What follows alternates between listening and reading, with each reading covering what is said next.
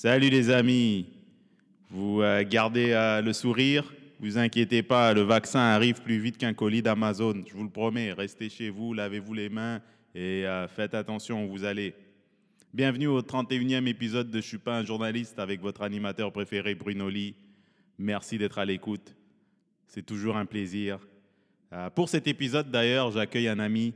C'est vrai que j'ai beaucoup d'amis, mais lui, c'est un ami euh, que je considère euh, très très spécial parce qu'il fait partie de la tournée du show Les Québécois, show qu'on a mis en place pour euh, mettre de l'avant des artistes de minorités visibles, issus de la minorité visible, issus des pays où la bouffe a beaucoup d'épices, ces épices qui vous font suer et éternuer dans des restos, vous savez ce que je veux dire? Donc voilà quoi, c'est un honneur d'accueillir Enfin, je ne l'accueille pas vraiment parce qu'on fait ça sur Zoom. Mais en tout cas, vous voyez ce que je veux dire.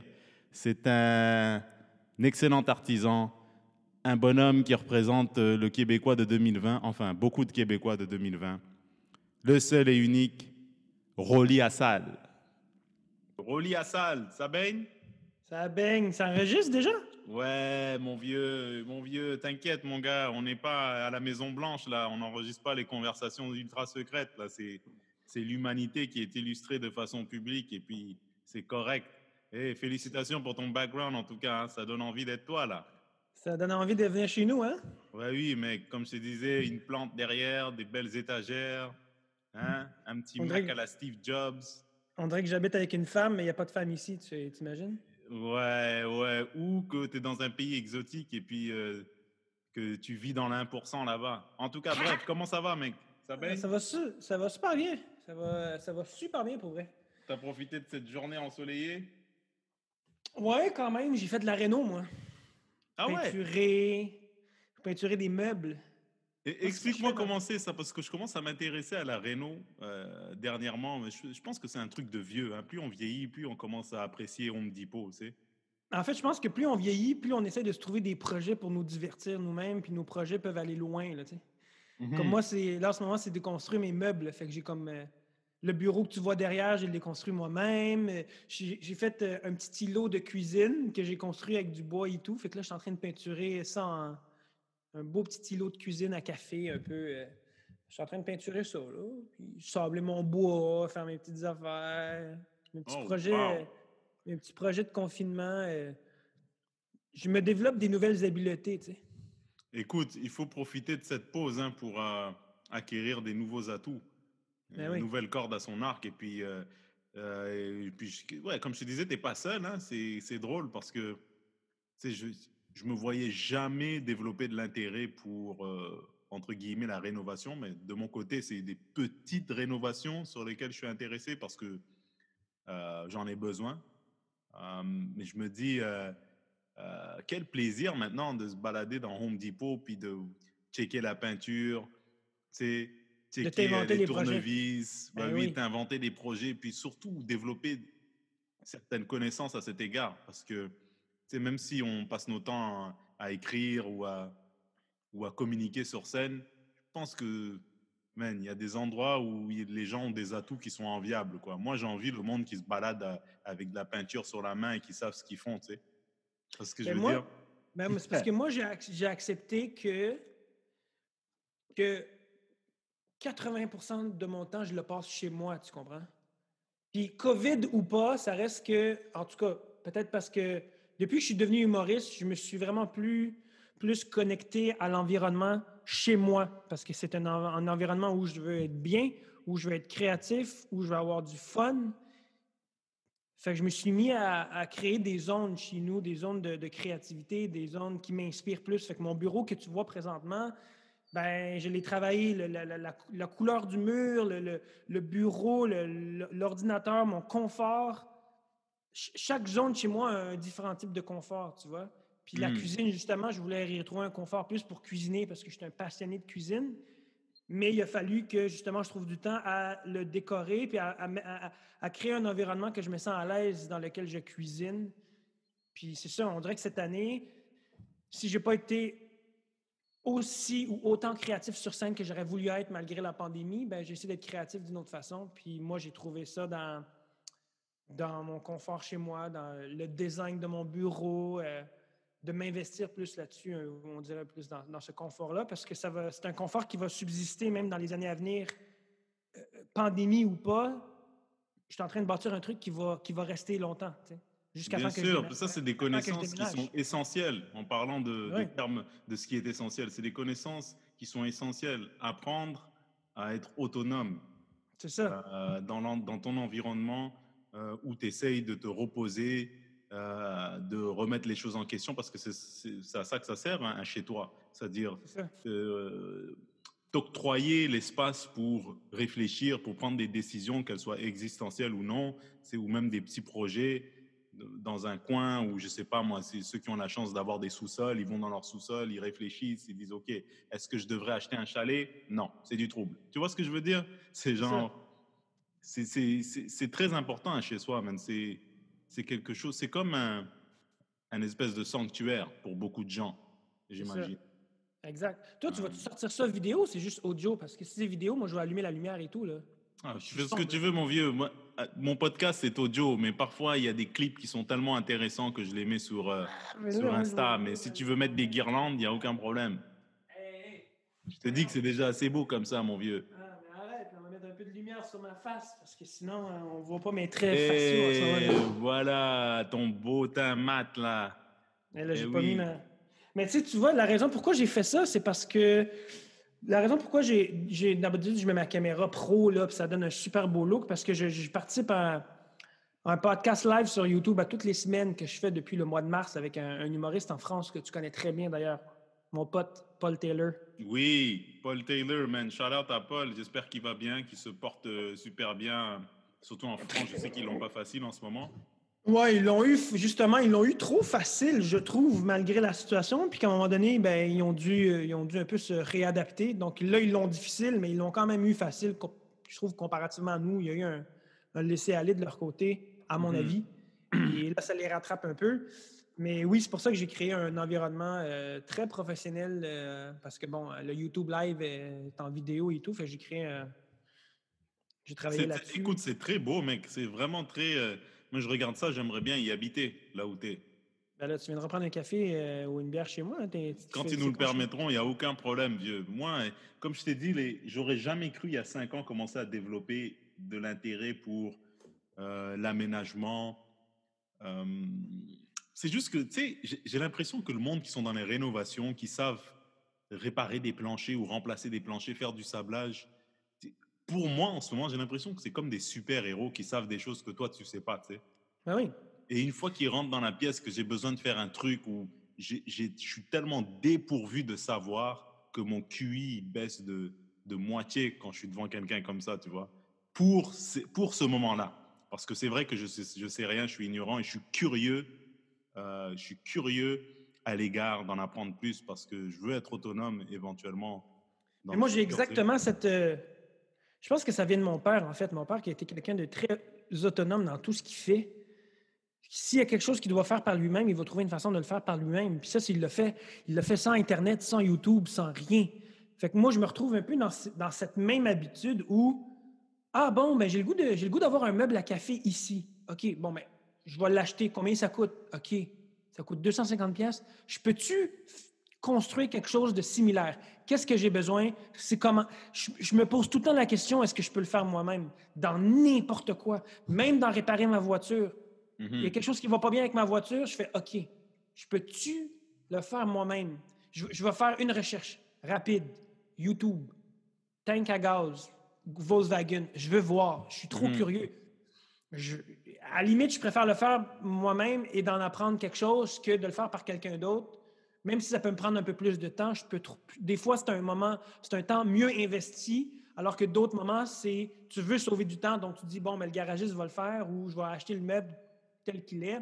Mais quand j'ai le temps, puis si le temps, c'est pas ça qui m'a manqué cette année, là, du temps, j'en avais, fait que je l'ai investi dans apprendre ce genre de trucs. Oui, c'est vrai. Moi, moi, je dis la pause qu'on a qui, est, qui semble éternelle en ce moment, pourquoi pas en profiter pour apprendre quelque chose de nouveau? C'est Tout le monde peut apprendre quelque chose de nouveau. Tu peux apprendre une autre langue ou...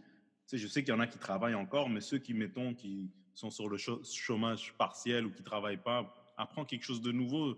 enfin, je trouve quoi. Après, j'ai pas la science infuse, je connais pas tout, mais, mais il me semble que l'époque, la, période que l'on vit présentement, on la re- revivra sans doute pas d'ici les 5 50 prochaines années, tu vois. En tout cas, j'espère. C'est le ça. moment d'apprendre quelque chose de nouveau. C'est le moment, euh, je sais pas moi, si tu veux transitionner, transitionner dans une autre carrière, fais-le.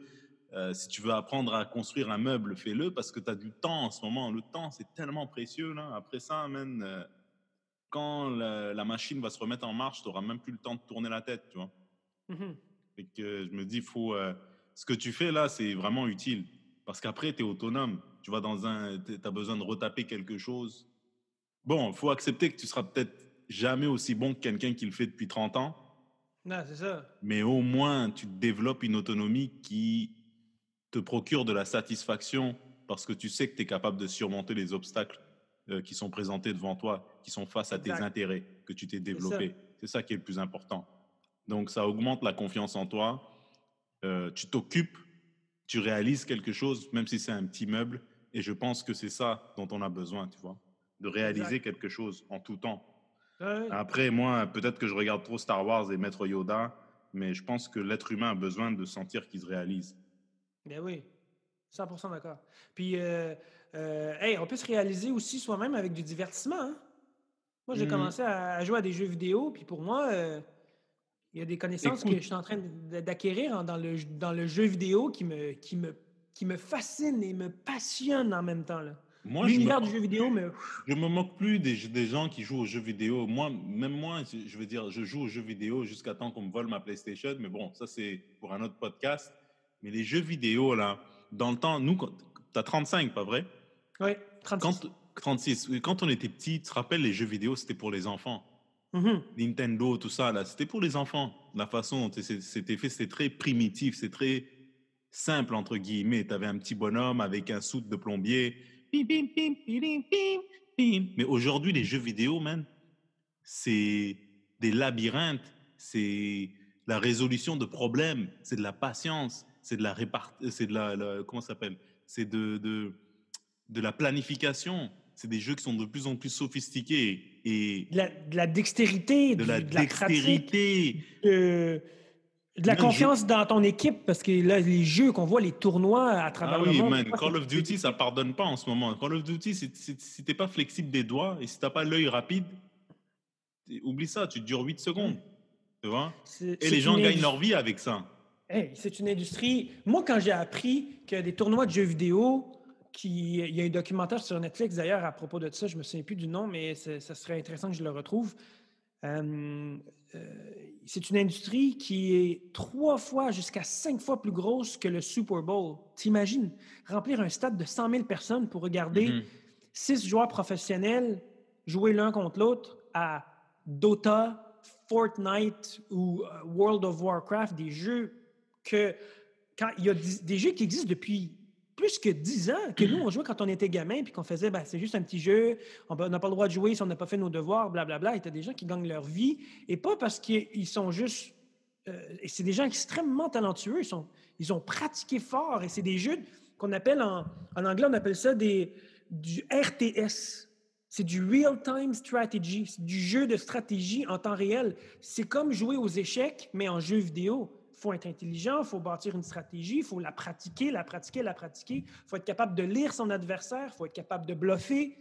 Tout ça, on le retrouve dans les jeux vidéo. Donc, pour moi, l'industrie du jeu vidéo, c'est une industrie que j'ai, que, que j'ai connue quand j'étais très, très jeune et que je redécouvre en ce moment, mais que je lui donne quand même plus de volonté et plus de, de mérite maintenant. Euh, Mhm. parce que, parce que je vois le talent et l'intelligence que ça prend. Je vois le sport en ce jeu, en ces jeux. Absolument. c'est- un sport. Ça, c'est un ça sport, dépend euh, toujours des jeux. Il Oui. y a des jeux qui sont beaucoup plus stratégiques que d'autres, Tout à fait. qui requièrent beaucoup plus de matière grise que d'autres. Mais je peux voir comment, euh, comment avec le temps, ça s'est développé dans, en, en une industrie qui requiert euh, des gens qui sont ben, intelligents, intelligents et dévoués. Mais voici mon truc avec les jeux vidéo. Soit tu l'utilises comme passe-temps, mais attention, il faut que ce soit un passe-temps qui ne vienne pas empiéter sur tes projets. Tu vois? Parce que si tu te retrouves à jouer 10 heures par jour aux jeux vidéo, tu fais pas d'argent avec, c'est dommage. Mais si tu es Mhm. pour jouer 10 heures par jour et que tu aimes ça, ben, essaye d'en faire une carrière. Tu vois, c'est là fait. où on en est en ce moment. Le problème, Ouais. c'est quand tu joues aux jeux vidéo, puis tu es chez le sous-sol de ta maman, et puis tu as moins 50 dollars dans ton compte. Ça fait 8 ans que tu joues 12 heures par jour aux jeux vidéo. Tu vois, et tu as 31 ans. Tu vois ce que je veux dire? Mais c'est parce que culturellement parlant, euh, quand tu d'un pays à un autre, il y a, une certaine mentalité par rapport à ça. Comme c'est sûr que si ici, je parle au Canada ou même aux États-Unis, c'est un très gros pays, mais en Amérique du Nord, en général, on joue à des jeux vidéo. Euh, tu dis ça à tes parents. Pour eux, ben, c'est arrête de jouer à des jeux, va à l'école. Dans d'autres pays, comme par exemple la Chine, la Corée, euh, même dans les pays de la Scandinavie, jouer à des jeux vidéo, c'est c'est professionnel. Il y a des carrières, il y a des écoles qui bâtissent. C'est comme le hockey que nous, on a ici, de bâtir des joueurs de hockey dans différentes ligues pour devenir un joueur de hockey professionnel. Ben, pourquoi un sport, euh, un sport ne peut, pas être, ne peut pas être un sport intellectuel, tout simplement? Mm. et non Comme les échecs. Il y avait les échecs il y a échecs. 50 ans, ou même oui. jusqu'à récemment, mais je- les jeux vidéo, c'est notre nouveau jeu d'échecs à nous. Eh oui, exactement. Donc, comme tu dis, ça dépend de la façon que tu attaques le jeu. Si tu l'attaques d'une façon à c'est un jeu dans lequel tu es dédié, c'est un jeu, bien évidemment, euh, qui nécessite beaucoup de- de- de- d'intelligence et de dextérité. Si euh, dans ton pays, ben, il y a des potentiels euh, de carrière, je vois pas pourquoi je ne le ferais pas si j'habite en Corée ou dans ces pays-là. Puis dans les pays comme les États-Unis puis le Canada aussi, c'est des sports grandissants, là, de, le, sport de jeux, de, de jeux vidéo. Mais encore là, il y a des pays comme ben, le Canada, c'est pas c'est pas la première carrière qu'on va t'ouvrir les portes, mettons. On va souvent te dire arrête de jouer à des jeux puis quelque mais ça commence à s'en venir avec l'Internet et tout, ça commence à s'en venir pas pire. Eh ouais. Les, les gens, Ouais. puis au pire, si, si tu, tu vas dans un, dans un pays où ils vont te, te- où les opportunités vont te permettre de, de fructifier ton talent, mais, mais euh, ça sert à rien dans, ça sert à rien de déménager si tu as une connexion Wi-Fi, parce qu'avec Internet de nos jours, même les YouTubers font de l'argent, peu importe où. Tant que tu n'habites pas dans un pays où il y a des bombes qui tombent euh, dans ta maison, tu as une chance de capitaliser Exact. dessus. Donc j'imagine qu'avec les jeux vidéo, c'est pareil. C'est juste qu'il faut que tu te déplaces pour aller dans les tournois éventuellement. Mais même là, c'est un beau problème à avoir, tu vois. Exact. Euh, ce qui est intéressant dans cette conversation-là, c'est, bon, il y a probablement des gens qui vont nous écouter plus tard. Le documentaire que je parle sur Netflix s'appelle Seven Days Out. Et c'est un documentaire, je crois qu'il y a cinq épisodes. Et ce qu'ils font, c'est qu'ils nous font vivre sept jours dans, pas, un- pas nécessairement un sport, mais dans une passion qui est au-delà de ce qu'on croit être. Comme Mm. par exemple, sept jours dans l'univers du jeu vidéo.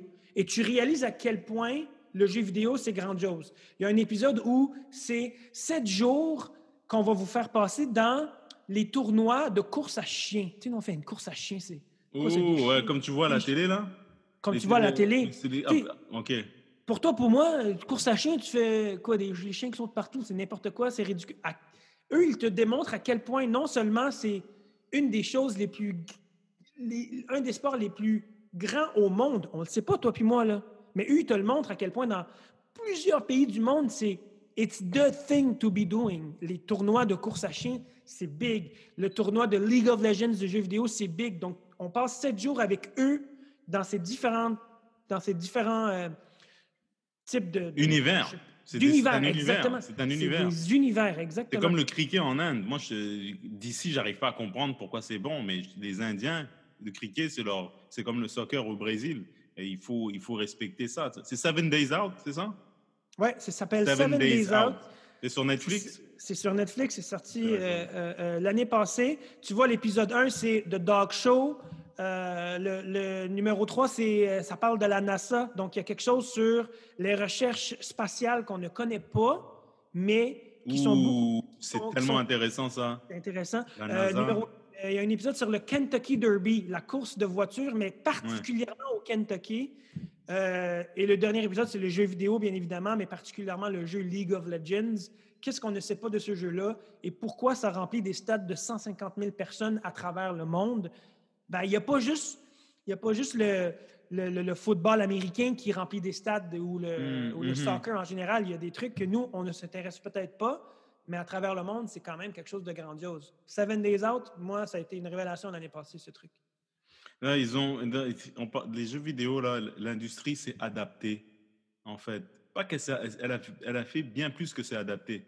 peut s'adapter. Elle a, elle, elle, s'est innovée de manière à cultiver de l'intérêt chez les gens plus vieux en jeux vidéo. Parce qu'avant, quand les jeux vidéo sont sortis, arrivé à 17 ans, t'arrêtais de jouer parce que, comme je t'ai dit, c'était fait pour les enfants.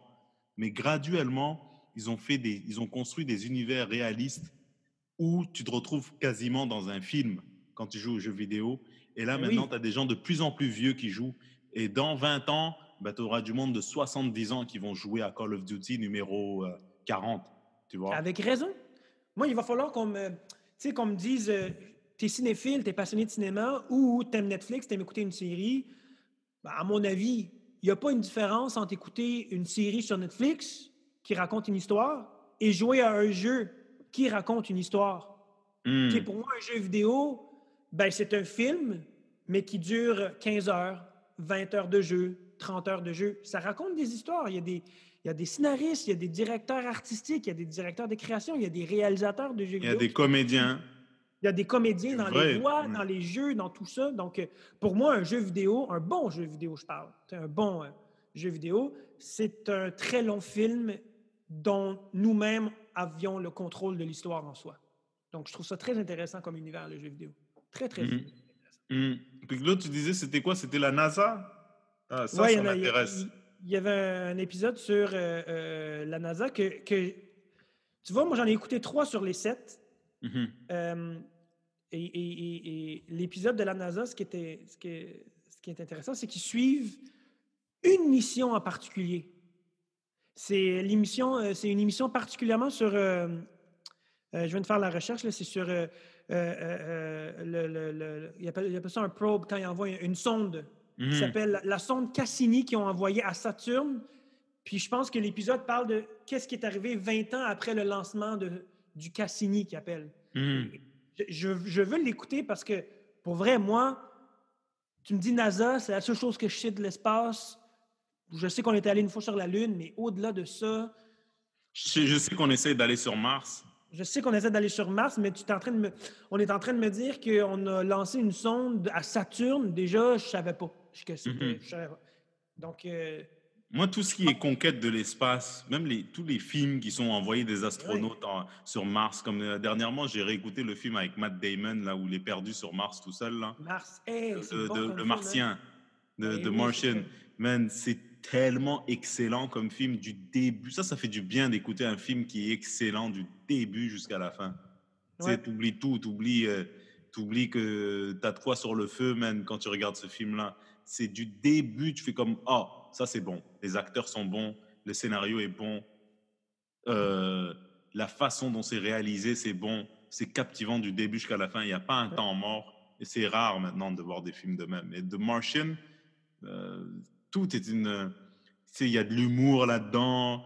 Euh, le gars, il fait face à la mort, l'incertitude, mais il y a quand même une certaine.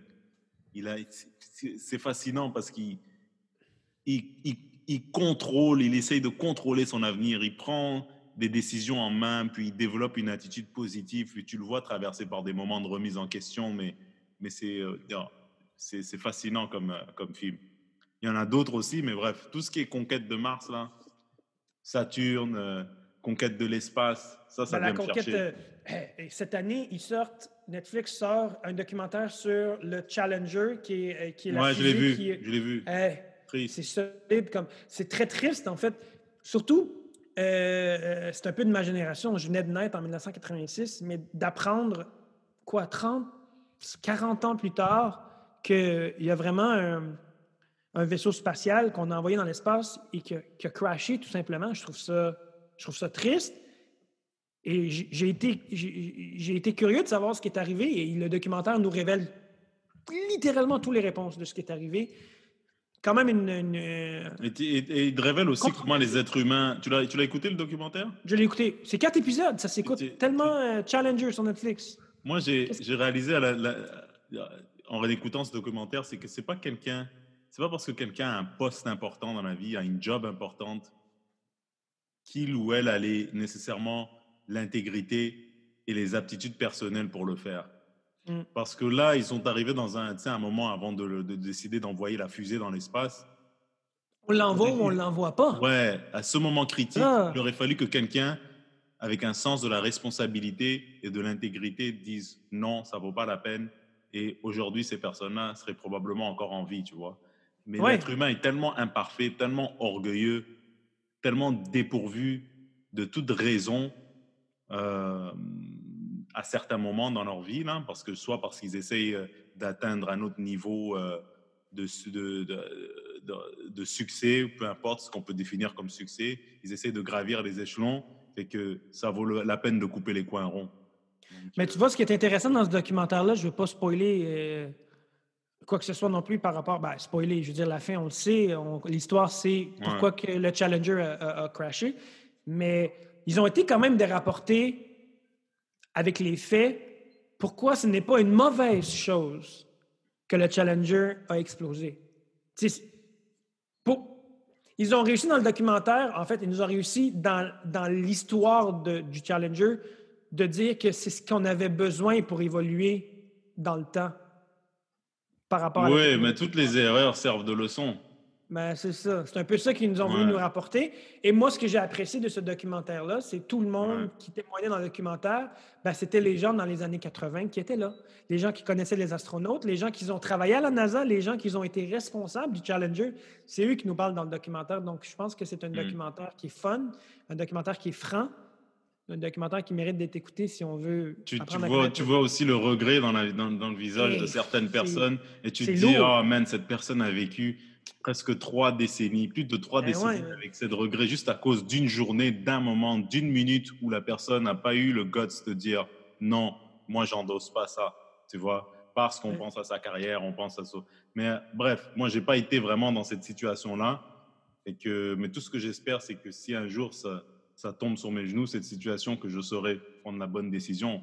Mais c'est pas évident, honnêtement.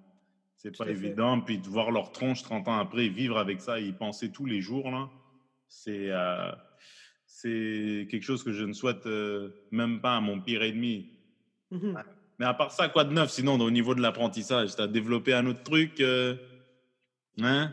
T'es un couteau suisse, toi Ouais, je suis quelqu'un de. C'est vrai, un peu, hein? Je suis un peu. euh, Comment t'appelles ça? Pas multi. euh, Il y a un mot pour ça.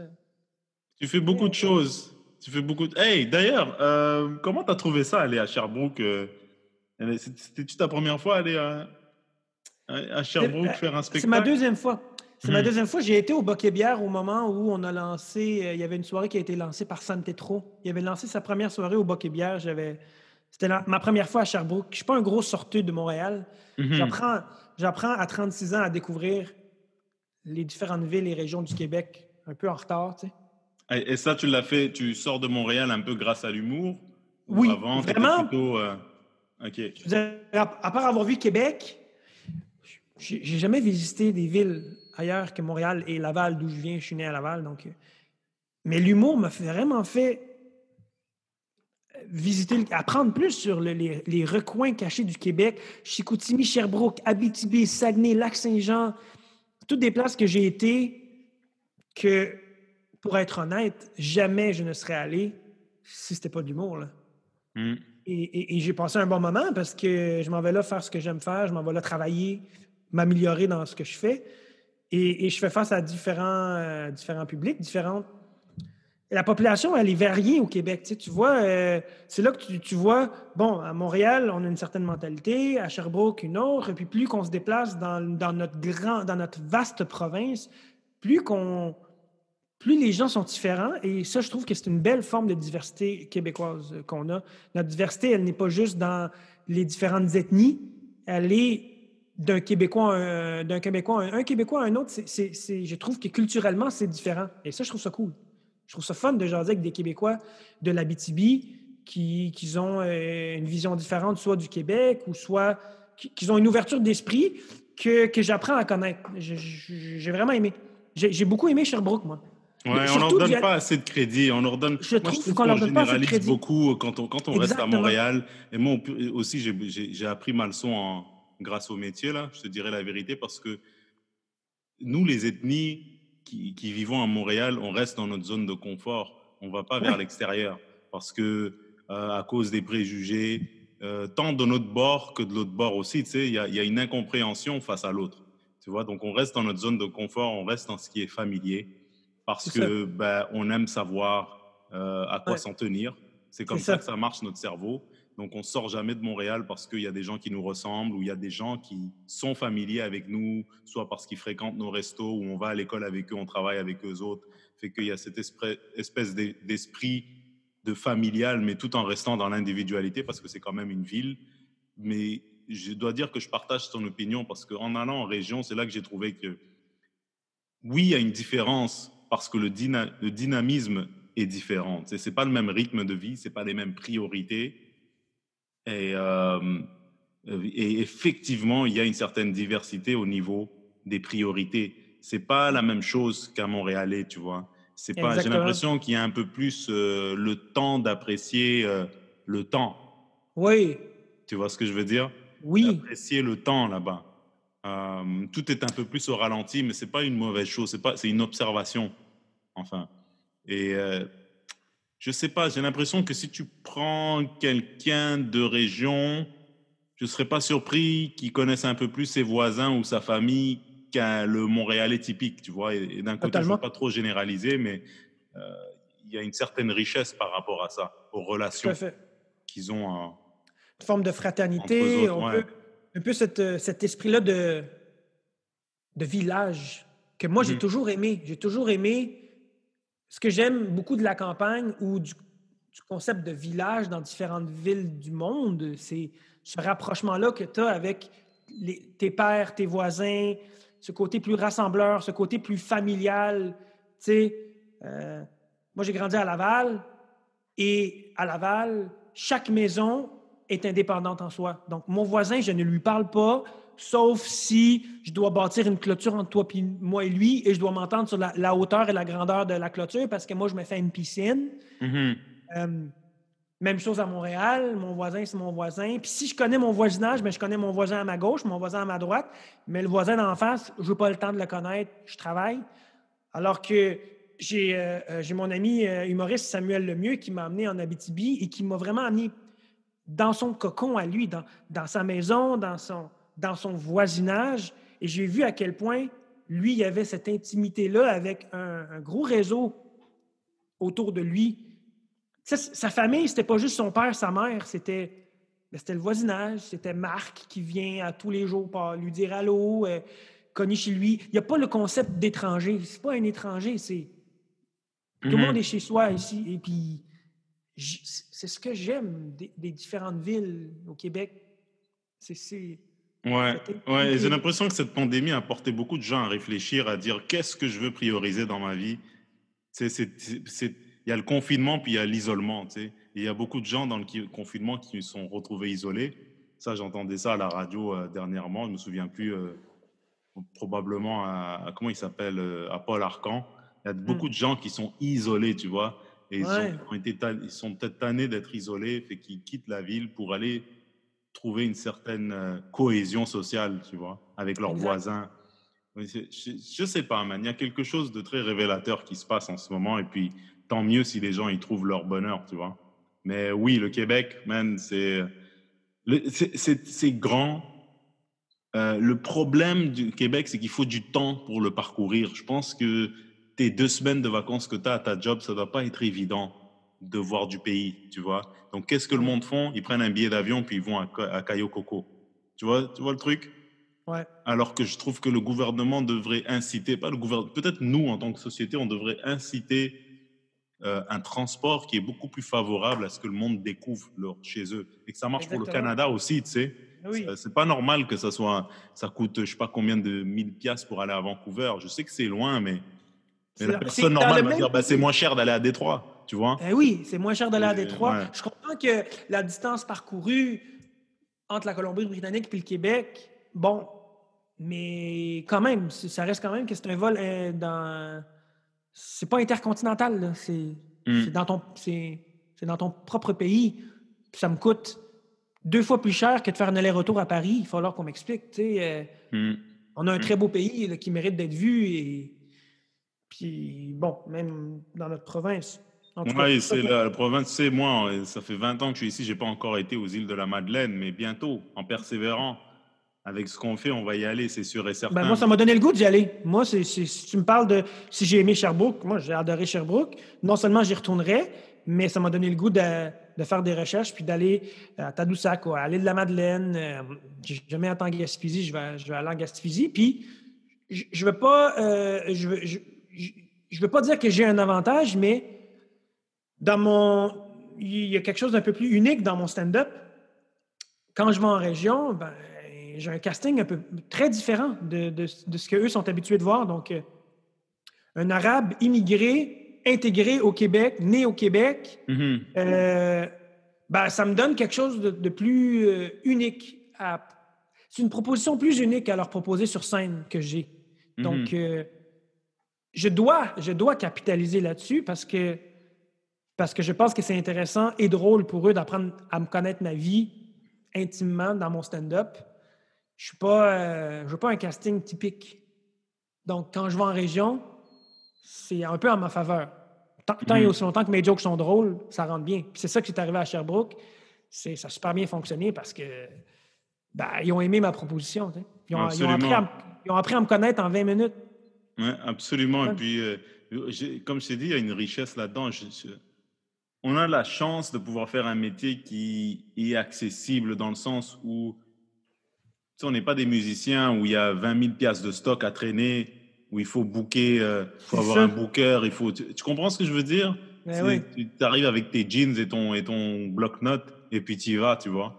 Mhm. Euh, mais comme je te dis, c'est la zone de confort qui pousse les gens à rester en agglomération à Montréal. Et nous, on a un avantage dans le sens où on a une curiosité. Et quand je dis on, c'est nous, mais il y a aussi beaucoup d'autres gens qui doivent l'avoir aussi. Mais je pense qu'il faut profiter de ça parce que c'est pas le gouvernement en incitant quelques immigrants à aller en région pour aller euh, travailler qui va régler ça. Parce que ça, c'est pas assez, ça. Mm-hmm. Tu vois, parce que quand tu vas pour travailler dans certaines industries, bah, tu n'as pas nécessairement le temps de, de faire des choses comme nous on fait, tu sais. C'est-à-dire parler pendant 20 minutes et que l'autre ferme sa gueule. tu vois ce que eh je veux dire? Eh C'est quand tu travailles dans une shop ou dans un resto, oui, tu vas parler pendant les pauses, mais tu es là pour euh, alimenter la chaîne, tu vois? Exact. Pour travailler, pour. Euh, c'est pas le même, c'est pas le même, la même réalité que ce qu'on fait, tu sais? Tout à fait.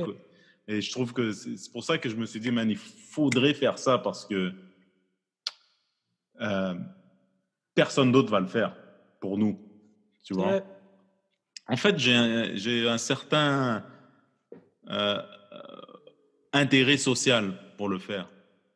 Tu comprends ce que je veux dire? C'est comme genre, c'est un truc qui doit se faire. C'est pas, je le fais pas parce que euh, je veux être à salut bonjour avec un, un costume de, de, chez Moores en train de dire à Gino ouais euh, merci de m'avoir invité. J'ai rien contre Gino là, mais tu vois le truc. Tu vois ce que je veux dire? C'est pas ça que je veux. C'est, je le fais pas pour ça. Euh, je le fais parce que c'est comme si c'est un truc social, c'est-à-dire eh pour montrer que regarde, si un jour quelqu'un veut aller s'installer à Shawinigan, bah vas-y, man, va le faire. Tu vois, là, ils sont en train de, le faire tout seuls, ils n'ont pas besoin de nous. Mais si un jour, tu as envie d'aller t'installer en Abitibi, fais-le parce que tu es un Québécois, tu es un nouveau Québécois. Si tu n'as pas d'opportunité à Montréal, va ailleurs en région. Puis ça devrait être comme ils le font aux États-Unis. Tu sais, un mec qui trouve pas de boulot en Floride, il peut aller au Texas. Tu vois? Ouais, carrément. Donc, euh, pour moi, c'est juste ouvrir les yeux à ce qu'il y a de différent, mais similaire en même temps, parce qu'on est francophone. On a cette similarité, on est différent, parce qu'on a une apparence qui est différente, de par notre couleur de peau, notre façon de parler, c'est nos, euh, nos, nos, agissements, mais je veux dire, c'est juste différent parce qu'on, nos, nos, nos, parents sont, viennent d'autres pays, puis c'est normal. Mais en même mm. temps, pour ça que le chose, j'ai voulu l'appeler les Québécois, parce qu'on est Québécois. On est, pourquoi? Ben oui. You know? 100 même. C'est juste que j'ai, j'ai pas, mes racines sont pas vraiment ici, c'est normal, mais c'est des nouvelles racines, c'est un nouveau pot de fleurs. Exactement. C'est bien dit, ça. Ouais, il peut y avoir un beau pot de fleurs dans un petit jardin qui a été euh, cueilli avec des racines. Et puis ça, toujours les racines, on peut en discuter là, parce que euh, ça a l'air que euh, il y avait des gens ici bien avant nous. Mais bref, tu comprends ce que je veux dire? Ben oui, ben oui, je comprends. C'est unique. C'est pour ça que je voulais. Oui, il y a les blagues. Oui, c'est le fun à la, à la rencontre de l'autre. C'est le fun si les autres s'intéressent à ça. Mais je le fais aussi pour les gens qui voient qu'il y a un show. Tu sais, mettons, tu as un gars avec une usine. Il voit le show Les Québécois. Il regarde Rolly à salle. Il voit c'est un Libanais. La semaine d'après, il y a un CV. Égyptien, à tous les fois, je te dis. Ah, excuse-moi, il voit que c'est un Égyptien. Excuse-moi, parce que tu le dis pas, tu me le dis à moi, mais dans ton, dans ton tu le dis dans ton spectacle que tu es Égyptien? Ouais, je l'ai dit au début. Je l'ai dit au début. Je fais, je fais, une blague au début de l'origine de mes parents. OK. Je dis, euh, je, dis je suis, je suis, je suis 100% euh, québécois, mais si tu creuses un peu plus, tu vas te rendre compte que je suis Égyptien. pas Dernière fois que je me trompe, promis. Bon, ils voient un gars comme, comme, euh, comme Rolly, comme euh, Dolino, comme Sinem. Ouais. Il a une usine, n'importe quelle entreprise, dans n'importe quel domaine. Puis il a besoin de main-d'œuvre. Le bonhomme, il reçoit un CV et il s'appelle Mokhtar euh. Tu vois? Ouais. Tu comprends? Donc, peut-être qu'en ayant vu notre show il y a une semaine, il va se dire Ah, ah peut-être que. Tu sais je te parle de quelqu'un qui a aucun contact avec les minorités visibles, zéro là, à part euh, une fois de temps en temps. Il nous voit, nous, la semaine d'après, il reçoit un CV de quelqu'un qui veut venir travailler chez lui. Peut-être qu'il le regarde avec une, une autre perspective, un peu grâce à nous. Peut-être que c'est une utopie que je suis en train de te dire là, mais, mais c'est ce que j'espère, tu vois. Ouais. C'est ce que j'espère accomplir avec ça. Mm-hmm. Après, euh, je sais pas moi Peut-être que je sniffe de, le, de la colle, je sais pas moi. Si je...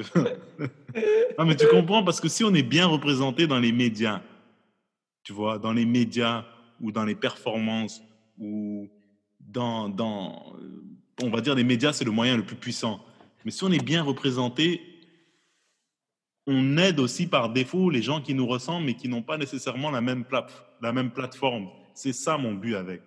Ouais, mais ouais, c'est vrai. J'ai l'impression, par exemple, que de façon plus unanime, ce déséquilibre-là va toujours exister. De, si tu regardes, je vais prendre l'exemple des États-Unis, c'est des gros monstres, mais bon, les États-Unis, il n'y a pas un pays plus partagé de toute l'histoire des, des pays dans le monde comme mm-hmm. que les États-Unis. Ils sont partagés depuis la nuit des temps. Mm-hmm là, en ce moment, on fait comme, oh mon Dieu, avec Trump et blablabla, Biden, 50% Trump, 50% de voix, Biden, le pays, les États-Unis, sont partagés. Hey, mec, ça fait mille ans qu'ils sont partagés. On remonte dans le temps des esclaves, guerre de mm-hmm. sécession. Mm-hmm. Le Sud, on garde les esclaves. Le Nord, non, on ne devrait peut-être pas garder les... les et ils sont partagés parce que. Puis les médias ont suivi cette tendance-là. J'ai l'impression, j'ai l'impression que les médias eux-mêmes sont partagés. Tu sais, donc, on est. On est on vit dans un monde où... Le problème avec les médias aux États-Unis, c'est qu'ils sont, ils servent de catalyseur au niveau de l'influence euh, qui, qui, porte au niveau de, de l'influence politique qu'ils ont chez les partisans soit des démocrates, soit des républicains. Et ça, c'est mauvais parce que c'est plus du journalisme, parce que c'est plus objectif. C'est la subjectivité dérivée de tes opinions personnelles Grave. qui sont caractérisées par le fait que tu es démocrate ou républicain. Démocrate, CNN, républicain, Fox, ainsi de suite. Fait que c'est plus vraiment le mandat des médias, il est plus vraiment euh, euh, crédible, tu vois ce que je veux dire? Il est c'est comme de l'activisme, en fait. Mm-hmm. Mais bref, ça, c'est un, un, autre, chapitre, un autre sujet. Un autre, chapitre, un, autre un autre chapitre et un autre débat. Mais, euh, je suis content, moi, de, dire que pour moi, le, peuple québécois est un peuple ouvert. Pour moi, c'est un peuple mm-hmm. ouvert.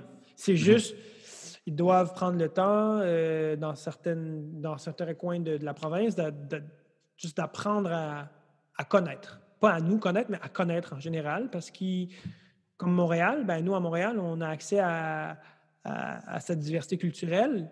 Eux, ben, ils n'ont pas cette diversité culturelle. Nous, on peut aller chez eux et leur en, leur, leur en donner. Puis mm-hmm. les choses de Sherbrooke se résument à ça. On est allé leur donner un peu notre voix de diversité qu'ils ont, qu'ils ont, qu'ils ont adoré et qu'ils ont accepté à bras ouverts, puis euh, ils nous ont applaudi. Moi, je trouve ça cool. Bien sûr, bien sûr. On a allé avec la bonne attitude aussi. Tout à fait. Il y a des pays que tu vas, il y a des pays où tu habites où tu entends les gens dire Ah non, non, non, non, non, non, t'es noir, tu vas pas dans cette ville-là. Non, non, non, non, mm-hmm. non, Tu vas te faire lancer des, des haches. Ouais. Mais là, comme on est en 2020, on, on, on, essaye de filer notre marque sur 2020. Ouais. Parce que ça doit se faire. Tu vois? Il y a du positif dans 2020 qu'il faut, hein, qu'il faut en tirer. Tu. Bientôt 2021, dans cinq minutes, mec. 2020. tu trouves, trouves-tu que 2020 a passé vite? Euh, oui, oui. Ça a passé super vite, mec. Ça a passé super vite. Euh, de moi, ça a passé, en fait, euh, comme un éclair, en fait. Hmm. Comme un éclair. Bon, la pandémie a un peu ralenti les choses, mais même là, je veux dire, ça, en fait, ça dépend. Si, si tu es en prison, ça doit passer lentement, hein, ben comme je dis. Mais euh, dans la vie de tous les jours, oui, ça a passé vite. Donc, euh, euh, c'est pour ça qu'il faut prendre le temps de. Bah, prendre le temps, passer vite. Il faut prendre le temps de.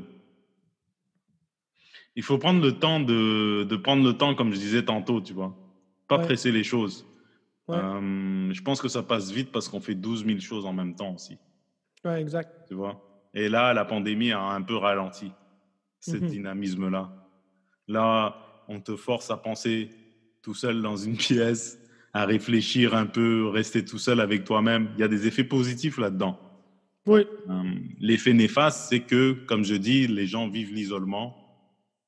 Et euh, à la longue, bah, ça a sa portée mentale, tu vois, qu'il faut adresser. Tout à fait. Ouais. Mais sinon, est-ce que tu as d'autres shows qui s'en viennent? Je sais que là, pour, l'instant, c'est en pause, mais tu as d'autres. Euh, J'ai un show corporatif qui s'en vient, qui m'a surpris ce matin dans mon calendrier. Euh, show corporatif, ça me... je suis content. Moi, chaque show que je prends, malgré la pandémie, je le prends parce que c'est c'est rendu tellement exclusif avoir 10 minutes de scène en ce moment que. Bien sûr, mais il faut les prendre. Hein? je le prends en bras ouverts, puis euh, ça me permet de rester frais dans mon matériel. Ça me mhm. permet de rester frais sur scène. Travailler ton muscle. Travailler le muscle. ton muscle comique. Le, muscle comique. Travailler mon matériel. Des fois, euh, sans dire que c'est du par cœur, parce qu'on connaît, on, se connaît bien en tant qu'humoriste, donc on apprend à connaître le matériel parce qu'on le vit sur scène. Mhm. Euh, on peut l'oublier. On peut oublier le, l'histoire qu'on raconte, les bouts. J'avais peur, moi, à Sherbrooke, de faire. Ça fait longtemps que j'ai pas fait. Ça fait longtemps que j'ai pas fait 20 minutes. C'est quoi l'ordre déjà dans ma tête? Qu'est-ce qui. Mon, parler de mon père, ça vient où? À quel moment? Donc, c'est bon de, de se remettre dans le beat, de, faire son matériel de 20 minutes, 30 minutes, même de faire son spectacle d'une heure. C'est bon parce que c'est tellement un work in progress, un spectacle, qu'on doit constamment le faire pour pas l'oublier puis pour pas le dénaturer. Exact. Mais tu fais bien, man. Tu fais bien, puis regarde, tu nous dis où est-ce que les gens peuvent te trouver, Rolly? On peut me trouver sur Facebook, surtout Instagram, beaucoup parce que je suis en train de créer beaucoup de contenu sur Instagram. J'ai d'ailleurs créé une nouvelle petite série avec euh, un humoriste et ami que j'aime bien, Jay La Liberté. Oui. Euh, pour ceux qui Shout out à Jay La Liberté. Shout out à Jay La Liberté. On a écrit une série qui s'appelle Jour de pluie. Donc, à chaque fois qu'il y a un jour de pluie, on sort un épisode. Un jour mhm. de pluie, un nouvel épisode. la série s'appelle Jour de pluie. On peut retrouver ça sur mon Instagram, Roliassal, R-O-L-L-Y-A-S-S-A-L. Euh, sinon, c'est ça, on peut m'écrire euh, sur Internet. On apprend à me connaître beaucoup sur les Internets. J'aime ça créer beaucoup de contenu. Sinon, ben, si on va sur scène, c'est beaucoup à Montréal. Euh, le show Les Québécois, qu'on espère refaire une autre fois toute la ben Oui, ça va arriver vite. On va refaire une autre date, c'est sûr et certain, mon vieux. Sinon, euh, n'importe qui qui me demande d'aller prendre un café, moi, je suis très ouvert à apprendre à connaître les gens. Je suis très... Go, on va ah, prendre une marche. Prenons des marches. On, tu travailles sur ton profil Tinder, hein? Ben, on travaille sur mon petit profil. Hinge. Hinge, c'est le truc maintenant. D'accord. Hinge? Hinge, c'est la nouvelle application, là. Ah, ça a remplacé Tinder, c'est ça? Ouais, ouais, Tinder. Ah, OK. Bah, moi, je suis, moi, je suis 2014. je suis off de ça depuis 2015, mon vieux, mais euh, tous ceux qui y sont, ben, je leur souhaite bonne chance sur Hinge. voilà. Merci, euh, merci de ce, cette belle conversation. Ben, pas de trouble, Rolly. C'est toujours un plaisir, mec. Toujours de, de, t'avoir. Euh, merci de m'avoir donné ton, euh, une partie de ton samedi soir. Et puis, je te fais signe quand ça va être en ligne. Avec Mon ami plaisir. Rolly Assal, hein, jeune Québécois d'origine égyptienne. Boom. All right, bro. Allez, Merci on s'appelle et on déjeune. Ah oui. Prends soin de toi, mon ami. Toi aussi, man. Allez. Salut. Ciao.